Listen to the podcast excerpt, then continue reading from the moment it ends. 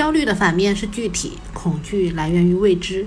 俊言教育带你拨云见日，透彻本质，理性养娃。大家好，我是蒋俊。高考正在进行当中，虽然考题没有全面公布，但教育部、省考试院基层的试题分析专家们点评的时候，都围绕着立德树人、情景化试题、解决实际问题、思辨能力等关键词，反复的强调，刷题不再是应考法宝。刷题没用了，那什么有用？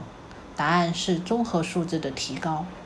例如今年广东数学高考题的第四题，以我国的重大建设成就南水北调工程为素材，融合考察空间想象能力、数学阅读理解能力、运算求解能力，对数学抽象、数学建模等数学核心素养提出了很高的要求。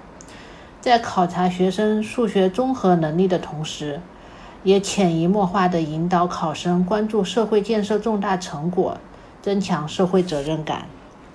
今年是广东新高考的第二年，纵观这两年的考试试题，九门学科全面转向情景化试题。什么叫情景化试题呢？就是用文字来描述生活中生产中的情况。学生提取有用的信息，找到条件，运用所学，综合分析，灵活解决问题。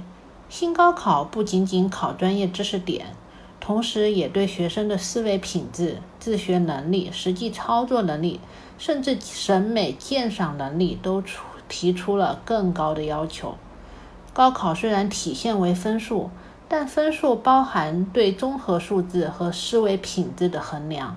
并不只是对知识掌握情况的评价，教育是为了国家培育明日之栋梁，促进学生德智体美劳全面发展，培养学生的爱国情怀、社会责任感、创新精神、实践能力。这些既是我们的教育目标，也是我们高考的指挥棒。还在一心读圣贤书、两耳不闻窗外事的刷题党们。没有丰富的生活和生命经验，只怕将来连考题都看不明白。